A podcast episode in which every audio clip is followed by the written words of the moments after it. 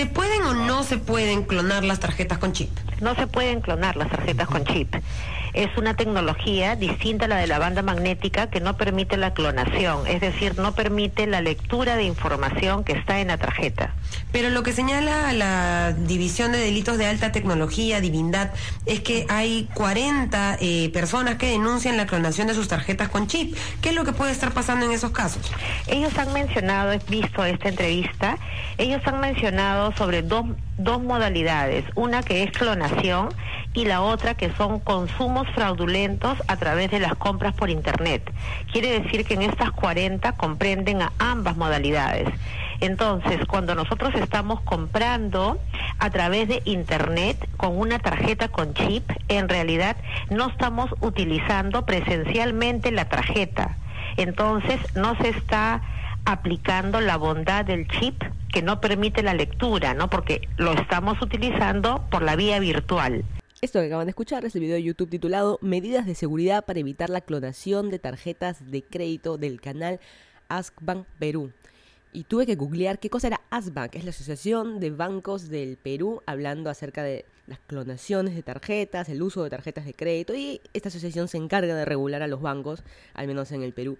Pero nosotros sabemos de los temas de seguridad, ¿no? De nuestro día a día. ¿Qué es seguridad para nosotros? Yo, de ser de Latinoamérica, de que no vayas por el lado oscuro, no salgas muy de noche, no tomes taxi sola, ya seas hombre o mujer, no tomes taxi, digamos, tan tarde o uno que no sea de empresa, la mochila, la cartera, póntela adelante en el micro, ¿cierto? Ponte en el micro cuando vas sentado o si vas parado agarrado del tubo en un tren o donde sea, siempre la mochila adelante, incluso cuando vamos a otros países vemos a alguien medio sospechoso, nos ponemos la cartera para adelante, no ponerla en el carro, no, no tener cosas de valor en el carro. Eh, obviamente en el asiento adelante es imposible, jamás puedes poner algo, o incluso cuando te bajes, jamás dejar un par de lentes o nada de valor en tu auto a la vista. ¿no? Eh, cuando vas caminando por la calle o estás parado en el paradero, no ni se te ocurra sacar el celular a mirar ni siquiera ni la hora, ¿no? Eh, tenemos en nuestra cabeza la persona que se llama Guachimán, que es el que nos cuida en la, en la calle, no nos cuida a nosotros, no sé, a veces cuida, a veces no cuida, no sé qué hacen, Em, están en el parque, que son los que los, eh, o en las calles, las seguridades de las calles, aparte del serenajo de las municipalidades, el watchman es, una, es el watchman, es una persona que se le paga de manera particular.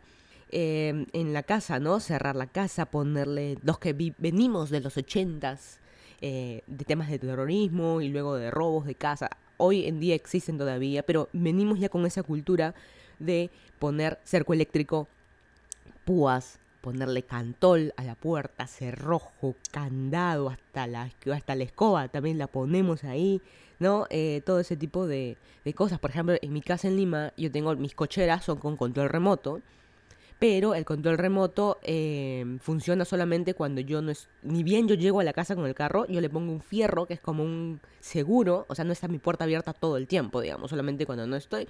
Obviamente minimiza, pero no soluciona el problema. Pero digamos, cuando hablamos de seguridad, nosotros pensamos en todo eso, ¿no? Que me van a robar la cartera, me van a robar el celular, la billetera, todo ese tipo de cosas pensamos cuando hablamos de seguridad. Pero puntualmente, hoy eh, voy a hablar en este podcast, voy a hablar de el tema de seguridad en las tarjetas de crédito porque por primera vez en la vida me clonaron mi tarjeta de crédito. Este es el podcast número 82, yo soy arroba Vaca. Esta semana vamos a mandar a la miércoles a la seguridad. Este podcast lo puedes escuchar en iTunes con la aplicación de podcast si tienes dispositivos Apple. Si tienes Android puedes usar TuneIn, Google Play Music, SoundCloud o la aplicación Anchor. También la puedes utilizar. Me buscan en todos estos como Lima in Transit. O si no, en mi canal de YouTube que llamado Vaca en el que subo dos veces por semana blogs y también hago transmisiones en vivo los fines de semana a mediodía, hoy puntualmente domingo pero usualmente hago los sábados a mediodía a ver qué resulta. Y el que quiera escucharlo, mm, bienvenido. Hoy es 3 de junio de 2018, 12 y 14 de la tarde en Miami, Florida. El que no me conoce, yo soy de Lima, Perú. Estoy viviendo en Miami hace como un año. Vine a estudiar mi maestría en FIU. Ya terminé de estudiar mi maestría, ahorita estoy haciendo mis prácticas. Ayer no pude hacer podcast a mediodía porque mi familia estuvo acá en Miami. Ayer justo a mediodía los tuve que llevar al aeropuerto, así que por eso no pude. Y cada vez que se van siento un vacío. Cada vez que me encuentro con alguien que conozco, eh, ya sea algún amigo que justo vino a Miami y su escala, o mi propia familia y qué sé yo, cada vez que se van siento por qué no me estoy yendo. Así sea un amigo, ¿ah? Una amiga también me ha pasado de amigas que han venido y qué sé yo, no a visitarme a mí, sino por escala o porque ellas quieren de vacaciones o lo que sea, de shopping, playa, lo que quieran. Eh, me entra un vacío de que mira todo lo que me estoy perdiendo, ¿no? No es solo tu familia. Bueno, temas alimentales de que hay y vamos a empezar esta este podcast hablando de los temas de Perú, luego vamos a hablar temas del mundo y puntualmente ya el tema de seguridad. Los choros de miércoles, que eh, ahora les ya les voy a contar en detalle lo que me pasó con el tema de la tarjeta de crédito, que, me da cólera, ¿no? Siempre, justo yo hablaba de, al inicio mencioné cuando te roban la cartera, te roban el celular, que esa cólera que te da cuando te roban, qué injusto que es, es todo ese mismo sentimiento, salió en mí hace años que no me robaban nada. Este, Empezamos con el Ay Perú de la semana, es Galarreta y sus flores. Galarreta es parte del Congreso del Perú, presidente del Congreso hoy en día. Él es una persona muy particular porque él en sus carteles decía, me acuerdo hace muchos años cuando postuló, ya va, lleva como que dos, eh, como diez años creo en el Congreso, eh, decía a mí nadie me rompe la mano y es porque él es una persona minusválida, no tiene manos y tiene como unos ganchos, unos garfios, en la mano, ¿no? Y por eso se hizo muy particular su frase de a mí nadie me rompe la mano, pero ¿cómo te van a romper si no tienes? En fin, eh, y lo curioso, y la Perú de la semana va para. Porque esta semana ha salido a la luz todos los gastos que ellos están haciendo de manera semanal, mensual o parte de su presupuesto en detalle, ¿no? Los gastos que están haciendo. Y esta semana ha salido de que ellos gastan 84 mil soles semanales en flores. Solamente en flores, en adornos, en los pasadizos, en los despachos, que son las oficinas, digamos, les ponen arreglos florales. 84 mil soles semanales, imagínate eso. 80... 4.000 serán cuánto? 25.000 dólares, algo así. Es una locura, no entiendo qué tantas flores necesitan. Rosanel, no sé, no, no sé, o van y compran en el mercado de flores, le dan de ganar a gente. Si fuera, si tú me dices, compran 84 mil en el mercado de flores, y te, y no una florería particular que es la prima, la amiga de alguien, bueno, no, no, no sabemos esta semana una mala noticia, murió el gordo Casareto, este comediante, 72 años, con temas de enfermedades de diabetes y ya complicado. Y bueno, le dieron una pensión de gracia, pero ya cuando estaba enfermo, ya cuando estaba mal. Y lamentablemente ya falleció y justo la hija y la, esposa también, que es joven, eh, hizo unas declaraciones diciendo de que bueno, es mejor que, que descanse, no que siga sufriendo porque había tenido derrame cerebral, también es muy, ya muy complicado. La buena noticia esta semana fue eh, dos noticias con respecto al fútbol. Eh, la primera, jugamos el partido con Escocia 2-0 y se jugó en Perú, una locura total en el país. Y la otra buena noticia de que eh, Paolo Guerrero, nuestro capitán, regresó a la selección. ¿Se acuerdan de que ya había comentado la semana pasada y semanas anteriores, ¿no? Que había sido por el tema del doping, había salido positivo, luego hizo el, eh, no se dice el reclamo, hizo la apelación, luego se lo denegaron, viajó a mm, Suiza, me parece que es donde está la FIFA, y finalmente declararon que sí, regresa y va al Mundial, incluso ya está en concentración ahorita con el resto del equipo, y todas las marcas dicen, ya ves, yo creí en ti, yo confiaba en ti, todo el positivismo que pueda haber a mucho nos pegamos al fútbol. Yo creo que es lo único quizás que nos sale bien en el país. Yo creo que por eso creo que nos pegamos al fútbol. Eh, y la mala noticia, y no me quiero expandir mucho porque yo, creo que daría para un podcast entero, es la muerte de Avi Agreda, de 22 años. Esta noticia la había comentado ya semanas anteriores. Ella fue quemada por su enamorado, su ex enamorado.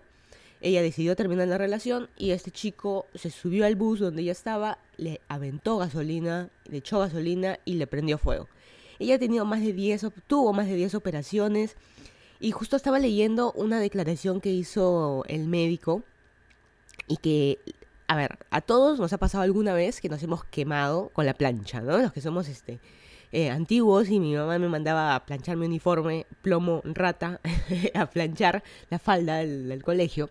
Y yo me acuerdo haberme quemado. ¿Cuántas veces me he quemado? Tampoco miles, ¿no? Pero te ha pasado a ti con la plancha que te quemas y suena, ¿no? Y si te, te hace una bolita de agua y, ay, qué feo, te quema, te fastidia. Esta chica tenía el 80% de su cuerpo quemado.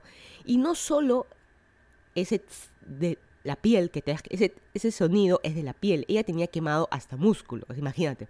Tenía quemada piel, grasa y hasta músculo, porque quemó con gasolina, estaba prendida a fuego la, la chica y falleció. Estuvo, como mencioné, 10 operaciones. Estuvo inducida al sueño, la despertaron eh, ella quería irse a su casa. No sabía ni qué había pasado. O sea, ya a ese punto, pues, eh, tanto también los medicamentos y qué sé yo. Y aparte de una sepsis falleció, o sea, una infección ya generalizada, como que su cuerpo, o sea, está muy debilitado el, el cuerpo, ¿no? Imagínate, te falta piel, te falta grasa, te falta músculo, o sea, ya... quién sabe finalmente es mejor lo que le, le pasó, pero me refiero a la muerte, no al hecho que este hijo de su madre haya echado gasolina y mucha gente ha salido a dar su opinión acerca de este caso. El presidente Vizcarra dio un mensaje o una frase en Twitter o lo que sea y dijo, bueno, lo que le pasó fue un designio de la vida. No es un designio de la vida. Eh, finalmente, y ya para ahorrarme muchas cosas que puedo decir, eh, voy a leer lo que han ha publicado, han publicado, Martín Vizcarra anuncia cinco medidas para combatir la violencia contra la mujer tras muerte de Eddie Agregat. Eh, y justo alguien comenta, todo bien, excelente, pero ¿y el enfoque de género en la educación? Eso lo vamos a hablar ahorita, pero voy a mencionar estas cinco medidas para combatir violencia contra la mujer. El que esté escuchando y no es de Perú, eh, se puede aplicar también para su país, o incluso, si lo tiene en su país, súper bueno porque no solo está pasando en Perú, pasa en toda Latinoamérica, de muertes, eh, feminicidios, eh, de violaciones a niñas, está pasando la verdad que en todos lados, ¿no? No solo es algo de Perú y no sé si puntual de Latinoamérica. Pero bueno, la primera es constituiremos una comisión de emergencia para enfrentar el problema crítico de violencia hacia las mujeres que el país enfrenta, presidida por el presidente del Consejo de Ministros, integrada por los ministros y ministras, los sectores involucrados, así como ta, ta, ta. Dicha comisión tendrá como objetivo la elaboración de un plan de trabajo para la implementación de una política pública que brinde protección, prevención y atención en casos de violencia hacia las mujeres, asignando los recursos necesarios. Hoy en día, ese es el primer punto, hoy en día lo que pasa es de que tú como mujer vas a una comisaría y dices, oye, esta persona me está siguiendo, me está persiguiendo, es mi ex enamorado o es mi pareja actual, me está fastidiando, me está amenazando con matarme, ya me ha pegado, ya me ha violado. Y en la comisaría, ah, muy bien, acá te apuntamos en el papelito y queda en el archivo y no llega a nada. Y si en algún momento sigue el procedimiento, obviamente toma horas, días, hasta semanas, y ya mataron a la persona. Ya hay muchas noticias de que ha pasado así, gente que iba a denunciar y cuando el policía, el, investigador recién recibe el documento, va a investigar, no, ya, la mujer ya murió, ya la mató el marido. Hoy, justo por la mañana, despertamos con una noticia en Cusco de también de un señor que escuchaban gritos en un hotel y entraron y un señor eh, mató a su pareja, a esta chica la mató a cuchillazos y con un pico de una, una botella, ¿no? El segundo punto, digamos, para prevenir este que te maten a cuchillazos, declaremos en alerta permanente las comisarías a nivel nacional para que en las 24 horas del día puedan recibir denuncias y aplicar las medidas de protección correspondientes en salvaguarda de la vida e integridad de las mujeres. 3. Realizaremos un trabajo articulado y multisectorial para la prevención de la violencia contra las mujeres desde los programas y servicios sociales que ofrece el Estado a nivel nacional. Bueno, Cuatro, crearemos el programa Hombres por la Igualdad, con el fin, perdón que me ría, pero con el fin de involucrar y garantizar con todos los varones del país accedan a información necesaria que les permitan desarrollar relaciones respetuosas e igualitarias con las mujeres. Hago una pausa eh, mejor lo comento después. Sigamos. Quinto punto. Hemos solicitado al Congreso de la República la delegación de facultades para legislar en materia de lucha contra la violencia hacia las mujeres, que incluye una propuesta normativa para sancionar el acoso en espacios públicos y privados, vacío legal que ha permitido que ocurran casos como el de Avi, siendo necesaria su aprobación en el más corto plazo. El chico que mató a Avi eh, está en prisión preventiva, está preso, pero no se sabe si se le va a aplicar 25 años o cadena perpetua. En mi opinión, hay que matarlo, pero está en, está, bueno, está, está, está ahí ese vacío legal, como dicen ahí, está en, veremos, y como siempre la justicia no es de un día para otro, de una semana para otra, podría tomar meses el caso de este, pero mientras, digamos, por suerte está, está preso. Eh, en el tweet que justo retuiteaba esto, hablaban del tema de educación. Hay mucho tema del con mis hijos no te metas, no hables de abortos, no hables de educación sexual con los niños. Y sí, porque hay que demostrar que somos iguales, ¿no? Entre hombres y mujeres, de niños en el, en el colegio. Y muchos dicen, no, a mí no le llenes de basura a mi hijo en la cabeza. Hay muchos padres que opinan así. Yo lo he escuchado en vivo y en directo y diré, Dios mío, ¿cómo están educando a su hijo con que no le metan estas cosas en la cabeza? En Estados Unidos pasó la matanza en Texas por un lado hay mucho tema de positivismo, ¿no? De que tú dices, cuando alguien te dice que no puede hacer algo, es mentira, tú insistes, tú eh, vas a poder hacerlo, vas a poder lograrlo. Hay mucho lado de positivismo, pero nunca está aclarado en qué. Si una chica te dice que no, y justamente este podcast creo que lo habíamos, había mencionado antes, si una chica te dice que no, es no. Ya sea para cualquier cosa, ya sea la edad que tengas, yo no quiero estar contigo, tú a mí no me gustas, no quiero salir contigo, es no. Este chico en Texas se tomó muy en serio el positivismo y dijo yo voy a insistir con esta chica, la siguió molestando, molestando, molestando y finalmente agarró un arma y mató a todos, incluida a la chica.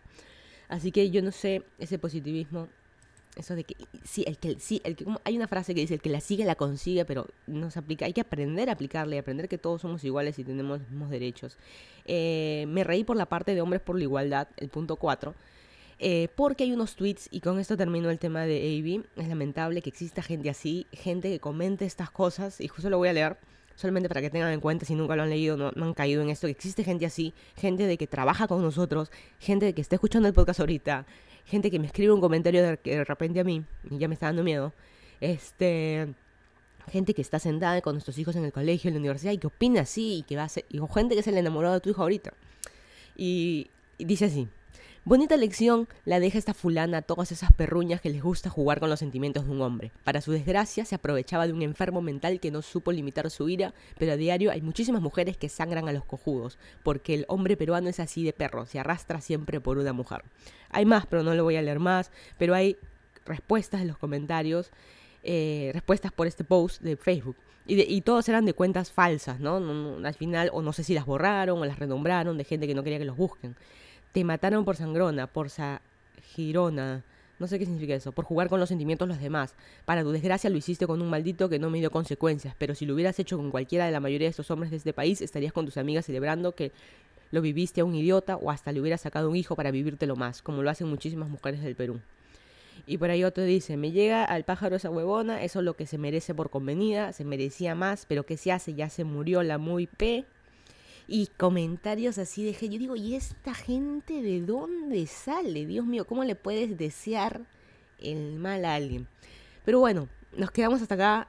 Este es un tema de que va a lo largo y podemos seguir opinando y opinando. Es una, es una pena. Y yo lo que haría es cadena, no cadena perpetua, sino yo lo mato.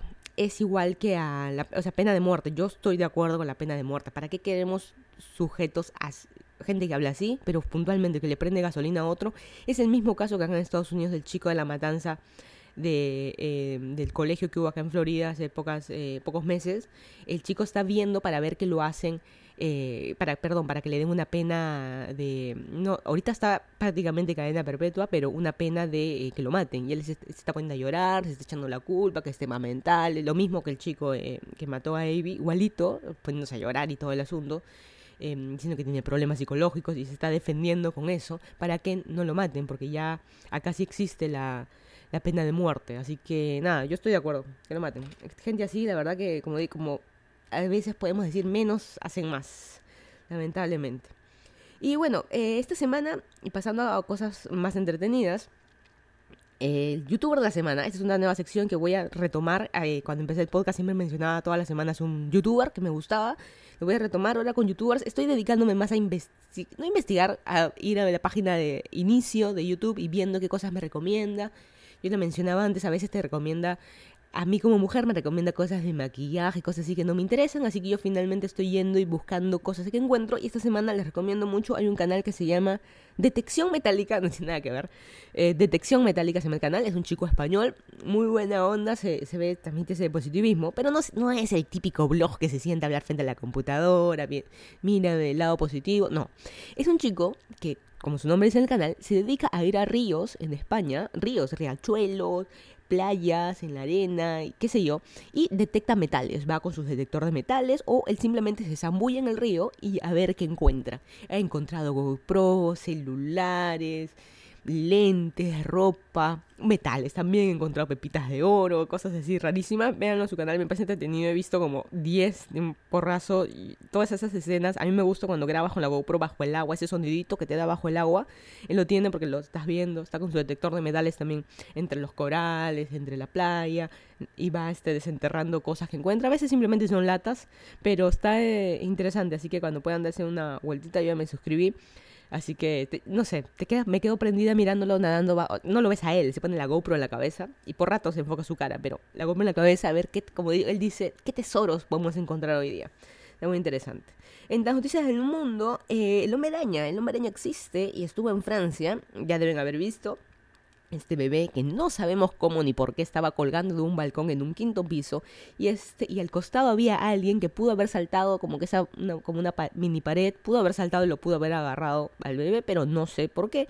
Un señor desde el primer piso eh, escaló así tipo American Ninja Warrior o no sé cómo llamarlo, como en araña, escaló los cinco balcones así rapidísimo y lo rescató al bebito cuando ya casi lo tenía en la mano el otro, pero bueno, finalmente sucedió. Ese es un señor de Mali, África, que estaba indocumentado y gracias a su acto de buena fe le dieron la, ¿cómo se dice? La residencia, la no sé si la nacionalidad, pero le dieron la residencia ya francesa.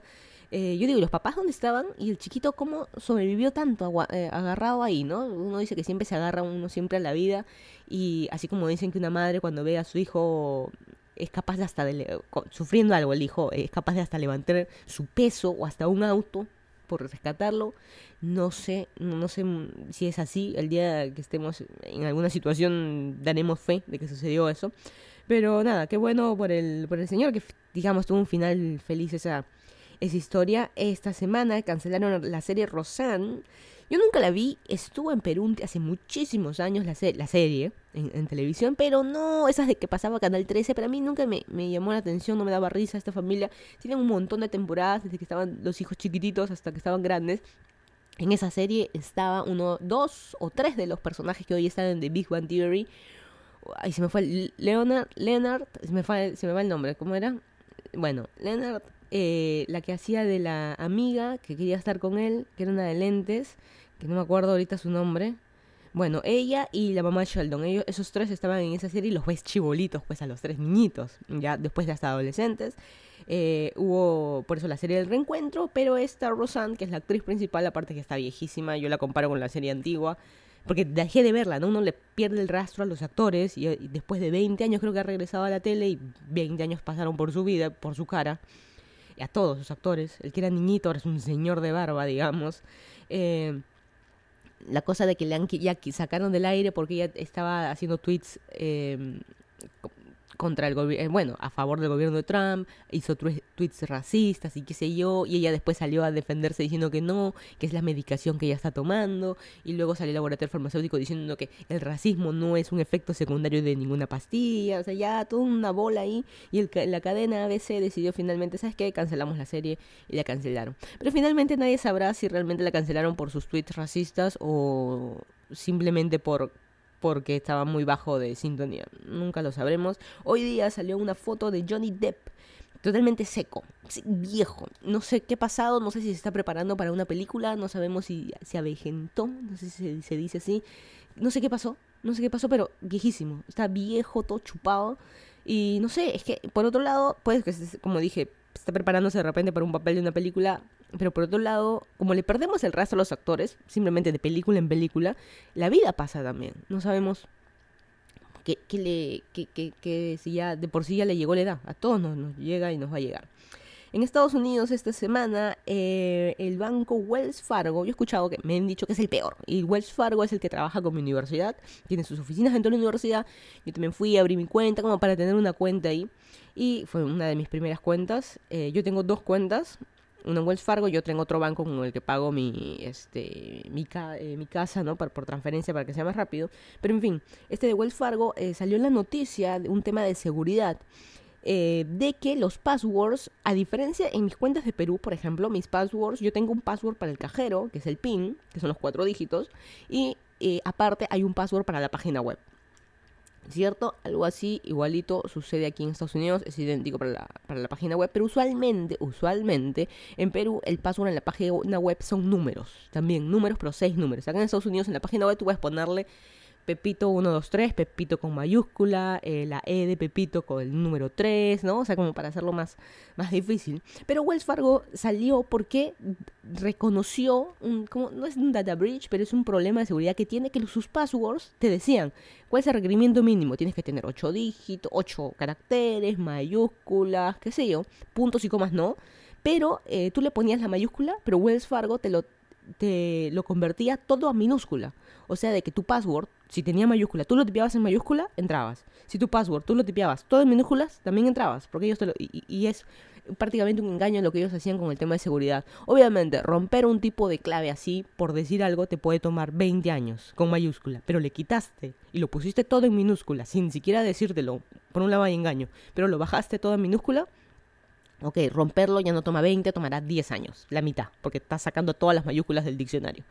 Así que, bueno, igual toma 10 años, pero es lo que es. Así que hace mucho tiempo me pasó esto. Yo soy una persona, obviamente, me encanta cuando la gente dice, yo soy una persona, sí, lo sabemos, te estoy mirando, te estoy escuchando, es una persona, no eres un perro ni un gato. Hace muchos años yo tuve problemas de plata.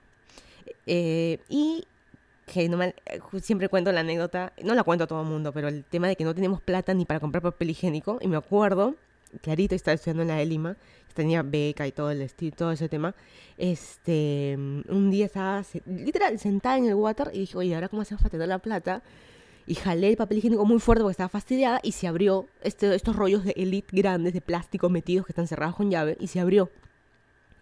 Y yo me llevé todo el rollo a mi casa y dije, ya tenemos papel higiénico. Cuando era para mí también, era para mi familia. Ya tenemos para toda la, este, para la semana al menos. Algo menos que preocuparnos que pagar.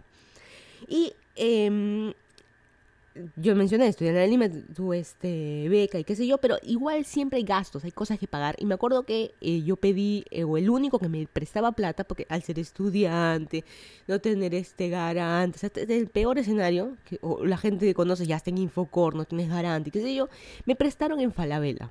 Así que me prestaron en Falabella, porque justo salió préstamo estudiantil, una cosa así, un interés que estaba pagando tres veces, pero no importa. Finalmente eh, yo junté la plata ya para pagarlo, el el efectivo, porque uno tiene, si debo, no me acuerdo si eran 2.000 o 3.000 soles, porque para mí era, ahorita es como si me dijeras 30.000 soles, ¿no? O sea, imposible de juntarlo así en efectivo ahorita en mi mano, ¿no? Em, y yo fui a Falabella a pagar esos 3.000 y dije, por fin salgo de todas mis deudas, ya pagué todo, me quedo sin plata, y bueno, la fecha de pago ya estaba próxima, yo dije, ya me quedo sin nada, no importa, pero pago contigo, yo no estoy en Infocor a la fecha ya pasaron como 20 años de eso, creo. No estoy en Infocorp, no he estado nunca y no quiero estarlo nunca.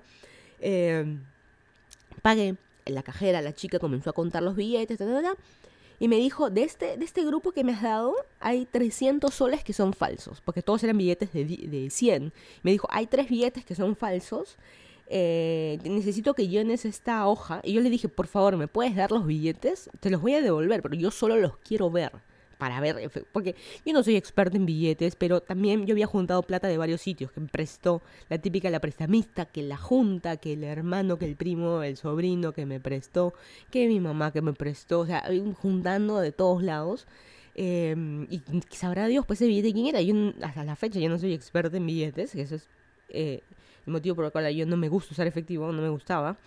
Y no soy experta. Y pero obviamente si ves un papel que es medio raro, no, la típica, no huele a plata, hay algunos que chupan o le ponen babita en la punta, que si se rompe obviamente es un papel bond, no es un billete, lo extiendes, hay algunos que son muy parecidos. Le dije, por favor, los puedo ver, y me dijo, no, ya queda como nosotros, llena este formulario para el banco de reserva, esto se los vamos, no sé qué tan cierto sea eso, lo vamos a mandar al banco de reserva con tu formulario que estás llenando, con tu declaración, apuntó ella los números de serie de los billetes y demás, y lo vamos a, solucionar. Mi pago, mm, no me acuerdo qué pasó si se extendió la fecha de pago porque finalmente debía 300 soles más. Y yo, yo decía, se me viene el mundo encima, ¿de dónde? Es una tontera pensar eso, ¿no? Pero ¿de dónde voy a sacar 300 soles más? En fin. Y eso no me, no me acuerdo en qué acabó la historia incluso. No me acuerdo, obviamente lo pagué, como dije, no estoy en Infocord ni nada por el estilo. Pero me pareció este, yo dije, ¿sabes qué? Nunca más en mi vida voy a usar efectivo. Nunca más. Porque tienes dos formas, ¿no? Una, o aprendes la, verdad a, usar billetes, o sea, a usar, a detectar billetes falsos. Y el problema es que cada día siempre salen más, ¿no? Incluso con las monedas. A veces, ¿cuántas veces me han tocado las monedas falsas en el micro? Porque la agarré muy rápido me las metí al bolsillo. O justo pagaba cuando te tenías que bajar. Y ves un billete de 5 soles más falso que se salía la parte de adentro. Los de 5 soles tienen es una moneda, moneda como, un, como un sanguchito, digamos, tienen al medio eh, dorado y por alrededor plateado. Y si tú, obviamente, eso es totalmente presión que no se puede sacar así nomás si tú lo sacabas con tu mano. O se siente, ¿no? En el relieve, las monedas bien falsas, los billetes muy falsos, yo sí, sí los sé detectar. Pero los que están bien hechos, no los sé detectar. Y la gente del banco a veces sí los detecta, o a veces me he dado cuenta últimamente que simplemente los agarra y los ponen y los pasan y ni siquiera los miran bien, ¿no? Depende. Depende, cuando voy a cambistas también, o cuando voy a casas de cambio, también le pones su sellito, ¿no? Su sellito del nombre de la casa de cambio para que sepas que es ahí. Y cualquier cosa, si quieres reclamar, vas ahí, vas ahí ¿no? Pero yo dije, desde aquí nunca más voy a usar tarjeta, eh, perdón, nunca más voy a usar efectivo, voy a usar tarjeta. Tienes... Eh, Voy a usar la comparación. En Perú tenemos tarjeta de débito y tarjeta de crédito. La de débito es tus ahorros, es tu plata, tu efectivo que tú pones. Y tarjeta de crédito es aquella que es una línea de crédito que no es tu plata, que te presta el banco. Te vamos a ver, yo me acuerdo, mi primera línea de crédito fue de 2.000 soles que me dio el BCP. Mi siasa, ¿no? Hashtag pelagata. 2.000 soles que me dio el, el banco.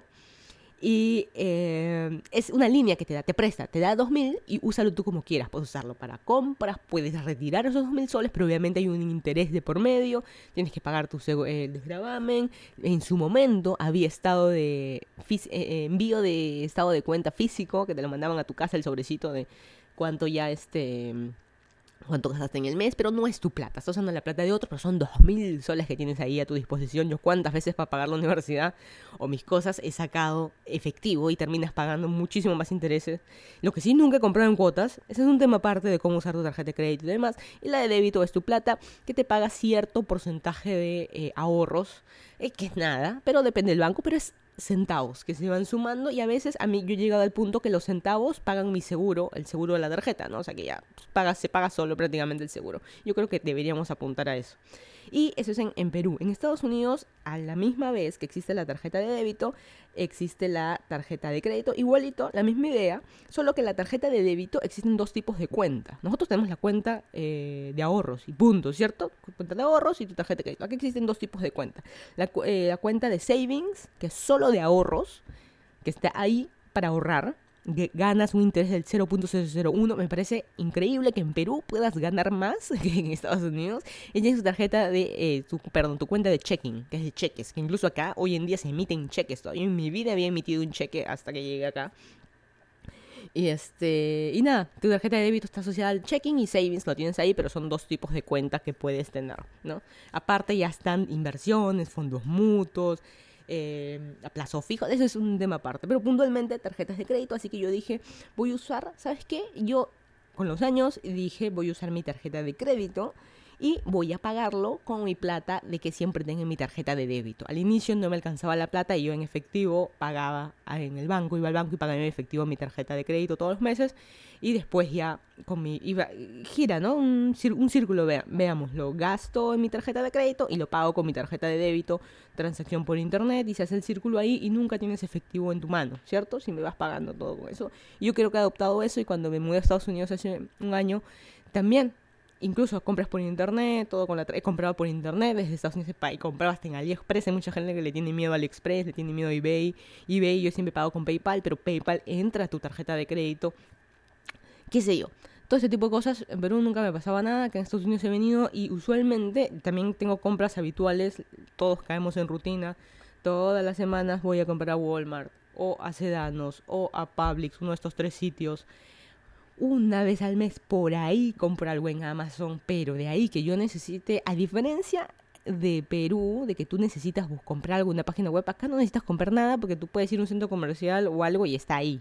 O sea, no sé qué se me puede ocurrir, pero está ahí y lo puedes comprar en la tienda. No se me puede ocurrir algo que yo tenga una suscripción de alguna revista o algo de que algo que no estemos acostumbrados en Perú y que yo quiera hacer en Estados Unidos. No se me ocurre nada que yo haya hecho fuera lo normal ni pagado. Pero bueno, eh, llegando al punto, que ya me estoy alargando demasiado, esta semana me clonaron mi tarjeta de crédito. Yo, como mencionaba, hago ese círculo, pagar, uso la tarjeta, estaba usando la de Perú, para tener también las millas, porque también los gastos, no gastos fuertes, pero acá se gasta más. Se gasta más en comida, se gasta más en el seguro de auto, se gasta más en el pagar mi auto, también lo pago con mi tarjeta de crédito.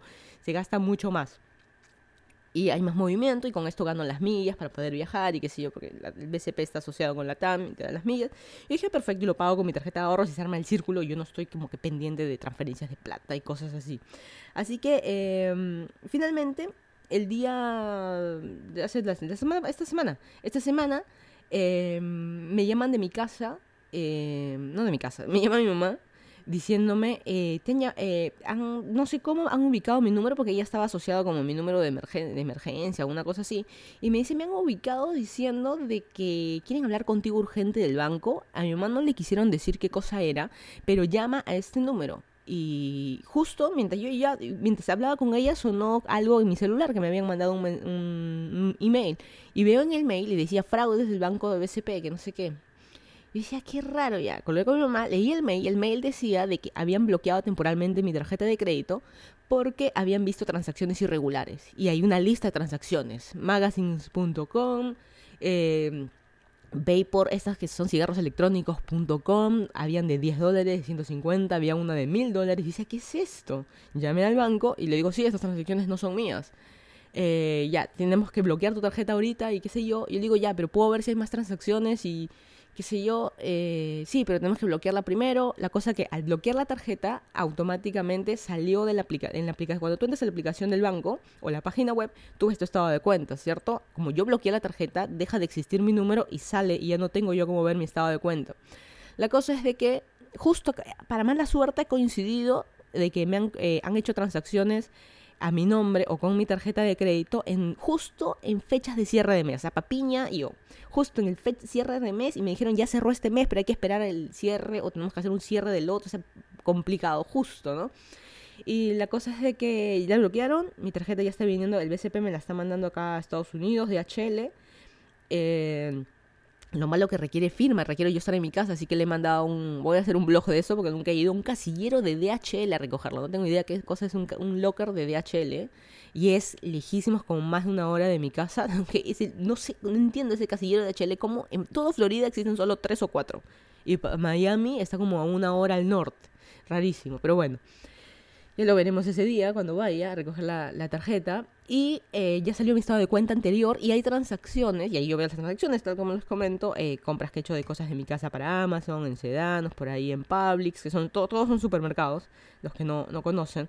Eh, y el último día hay dos transacciones nada más. Una que es parqueo, que es de una página web, que es una aplicación que está por todo Miami, que es en todos lados Pay, y no sé si es propia de Estados Unidos, que lo voy a leer ahorita desde mi celular, que la aplicación se llama Pay by Phone, que tú entras y eh, pagas tu parqueo. Tú dices, estoy parqueado en este parque, hay un cartelito ahí, que este, este código de parqueo es 1234, pagas ahí, estoy acá, y ahí te dice, pues tanto por hora, y son 7 dólares que pagué por un- dos horas, creo, dos horas que pagué, y lo afilié a mi tarjeta de crédito de Perú dos horas y ese mismo día hice una salí me estoy acordando sal y luego de eso de parqueo me fui a Walmart a comprar porque me fui a un sitio primero ahí me fui a Walmart.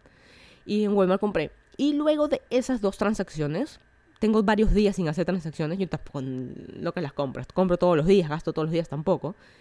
Y eh, luego de ese día me dediqué a, nada, ya pasó ese día, pasaron otro día y qué sé yo, y justo ahí llegó la llamada y yo estoy viendo mi estado de cuenta y ese mismo día en la madrugada han empezado a hacer transacciones. Y lo peor de todo que yo no me he dado cuenta, yo no estoy revisando mi tarjeta de crédito, mi estado de cuenta todos los días, no lo estoy revisando y finalmente se han hecho distintas transacciones en distintos sitios. Me preocupa que hay dos que han hecho en tienda, en POS.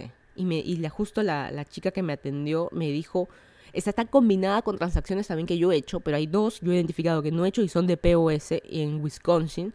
Y la chica me dice de que las van a reclamar con visa, pero está complicado porque es POS, es tienda, tienes que haber estado tú ahí puesto tu tarjeta. Por eso ellos pueden dudar que no seas tú y no te la devuelvan y son como 800 dólares de compras que han hecho. Y me parece rarísimo. Bueno, sumando todas las transacciones son algo de 3 mil dólares que me han hecho entre compras por internet y, y cosas así. Incluso hay más intentos de usar mi tarjeta. Yo la, la cancelé tal día por la tarde y ese mismo día, al día siguiente, en la madrugada, hay más transacciones, ¿no? Y yo justo ahí eh, me, ya no, estoy psicoseada, ya no sé ni qué hacer. Eh, usualmente en las tarjetas de, de débito, acá también en las gasolineras, paga uno mismo en la máquina que se ve toda vieja. Pues en Perú ha pasado eso, ¿no? Que las gasolineras todas viejas, entra alguien y te manipula, él le pone este skimmer, se llama creo, para poder este clonarte la tarjeta y qué sé yo. Y acá tú ves la gasolinera, esa máquina que se está cayendo, tú dices, pucha, acá me van a robar. Y lo que hago, también tengo mi tarjeta de débito de acá de Estados Unidos y tengo de saldo 100 dólares. Es mi plata, ¿no? Como mencioné las diferencias entre crédito y débito. Como es crédito, tú puedes reclamar porque es plata del banco, no es tu plata. Pero bueno. Y la de débito es mi plata, que te la, alguien con tu clave te la puede vaciar. Y en esa tarjeta yo tengo 100 dólares o 200 dólares, no más. Y siempre trato de tener un saldo así chiquito y con eso he hecho gasolina. O si hay que pagar, qué sé yo, eh, rentar una bicicleta por decir algo, el City Bike de Miami, que es algo que vas a hacer uno en un millón es un gasto muy chiquito, yo uso siempre esa tarjeta de débito. Pagos chicos también esa tarjeta de débito. Yo tenía entendido de que una tarjeta con chip era mucho más segura. Por eso a veces cuando tú vas a un POS y el POS tú pasas tu tarjeta y la banda magnética te dicen, no, no, el chip no funciona, banda magnética, uy, ahí como que no, no quiero pagar, ¿no? Todo lo que sea banda magnética es mucho más fácil clonar y qué sé yo. Y uno dice, con chip no va a pasar nada. Incluso en cajeros automáticos en Perú hay las noticias, ¿no? De que gente manipula y qué sé yo. Pero yo tenía, eh, y se cayó mi teoría, ¿no? O sea, no es seguro, lo acabamos de comprobar. Eh, hay gente que lo que hace siempre te pide mm, el POS en el restaurante. Tráeme el POS porque yo lo quiero ver con mi ojo, con mis ojos, lo quiero ver como tú, mozo, estás poniendo la tarjeta ahí con el POS. A veces llamamos al, al, mozo para que traiga el POS para porque pagamos entre varios, ¿no? Cóbrate 20 de acá, 30 de acá, ¿no? Ese, ese tipo de pelagateses que hacemos. Eh, y bueno, pero estás viendo el POS y Tú no estás viendo el, inalámbricamente a dónde se está yendo, quién accede a esa base de datos, dónde está esa base de datos. No, vemos tampoco todo ese detalle, ¿no?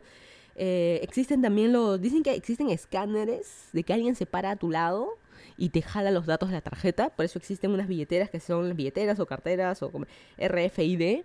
Alguien alguna vez me dijo que es un, era un invento. Alguien que se le ocurrió esas ideas de startups, una empresa así de, que estas billeteras no eh, protegen nada de esos escáneres y qué sé yo, que es mentira, que es un tema simplemente comercial, marquetero, no sé si sea, sea cierto.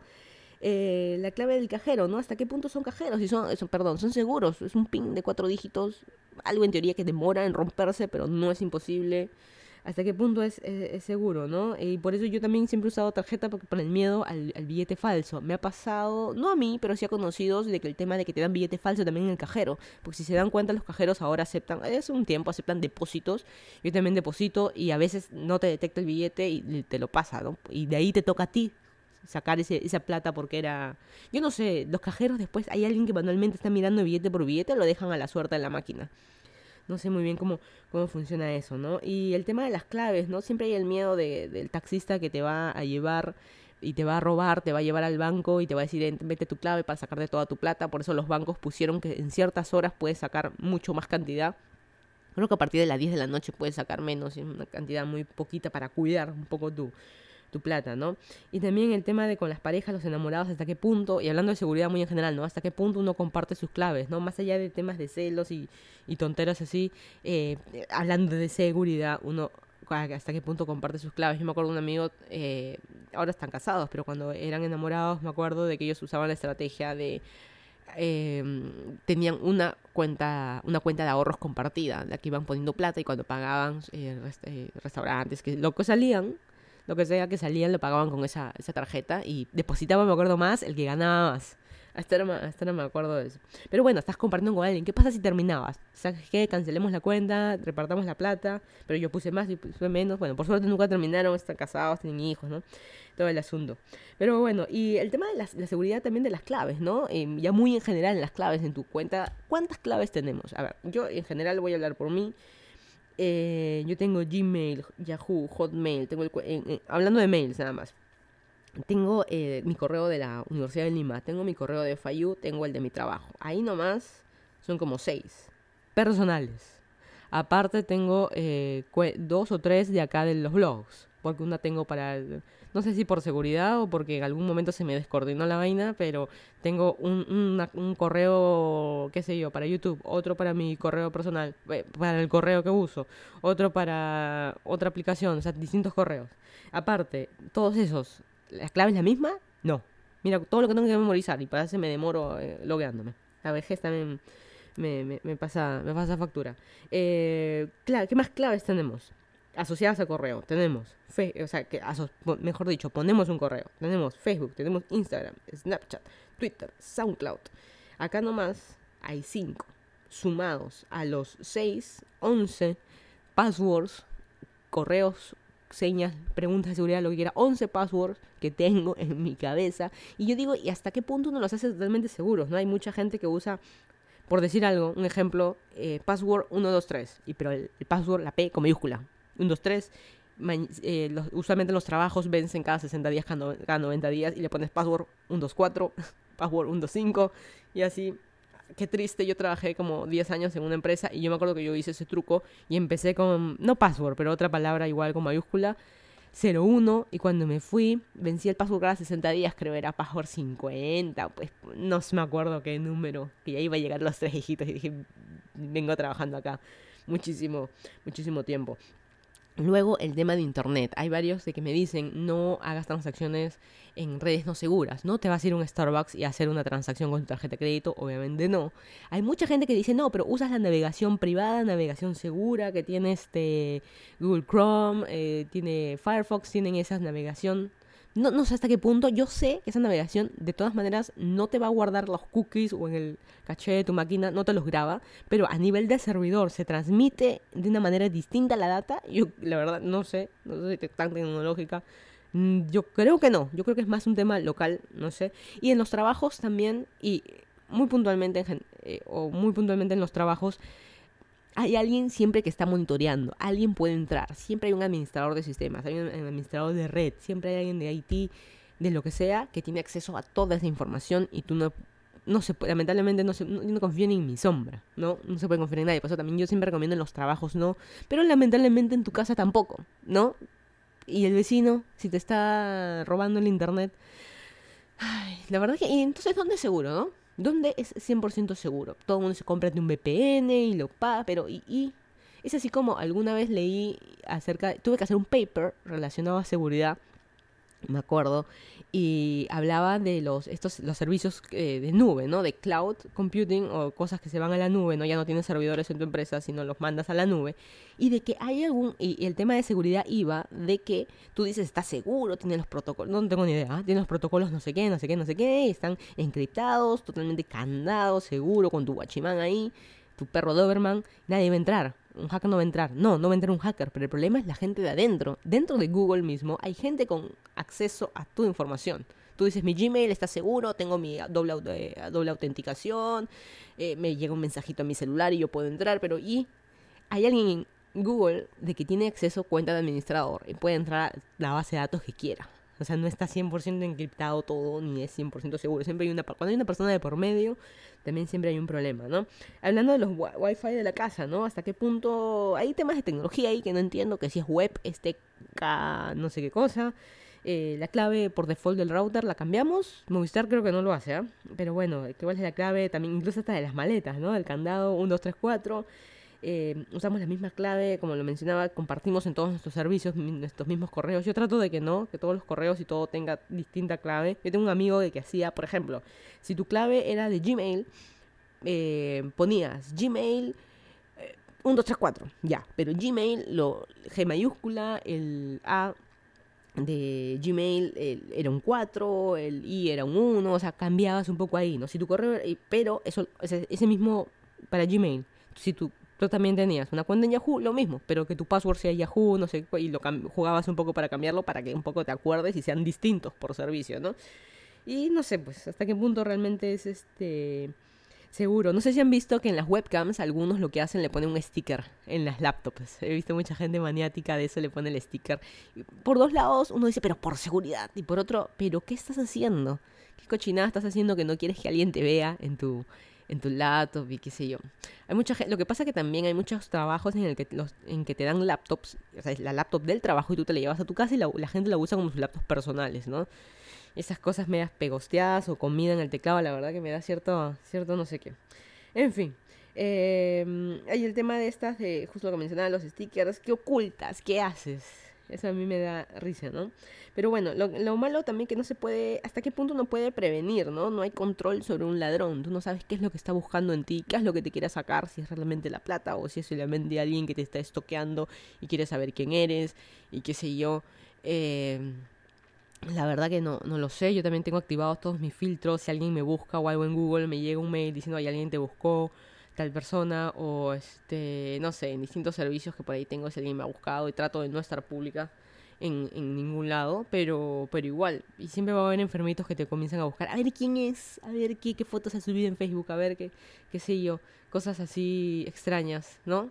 Así que, y yo tampoco no puedo toquear a mucha gente eh, porque mi, yo no tengo cuentas personales de muchas cosas. Yo cuando mencionaba Facebook, Instagram, Snapchat, Twitter, SoundCloud, eh, N cosas que tengo, ninguna son personales, todas son de este canal de YouTube o de bajo Living Transit, bajo Senora Vaca, pero no es mío, o sea, no, no, está asociado en ningún lado con mi nombre, así que es más este no hay mucho de dónde este, buscar, buscarme a mí.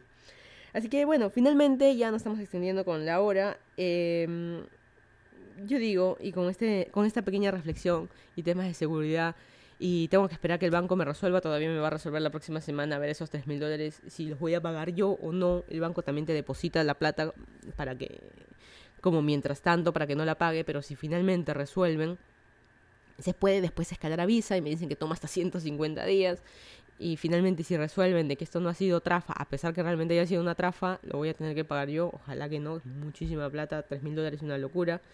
Eh, bueno, y yo, yo digo, esta última reflexión, ¿no? Si no, uno no puede salir de su casa a la calle tranquilo. Uno, porque te pueden robar. Uno no puede pagar en efectivo tranquilo, porque puedes tener un billete falso. Eh, si uno no puede pagar con tarjeta, te la pueden clonar. Entonces, ¿cómo se vive?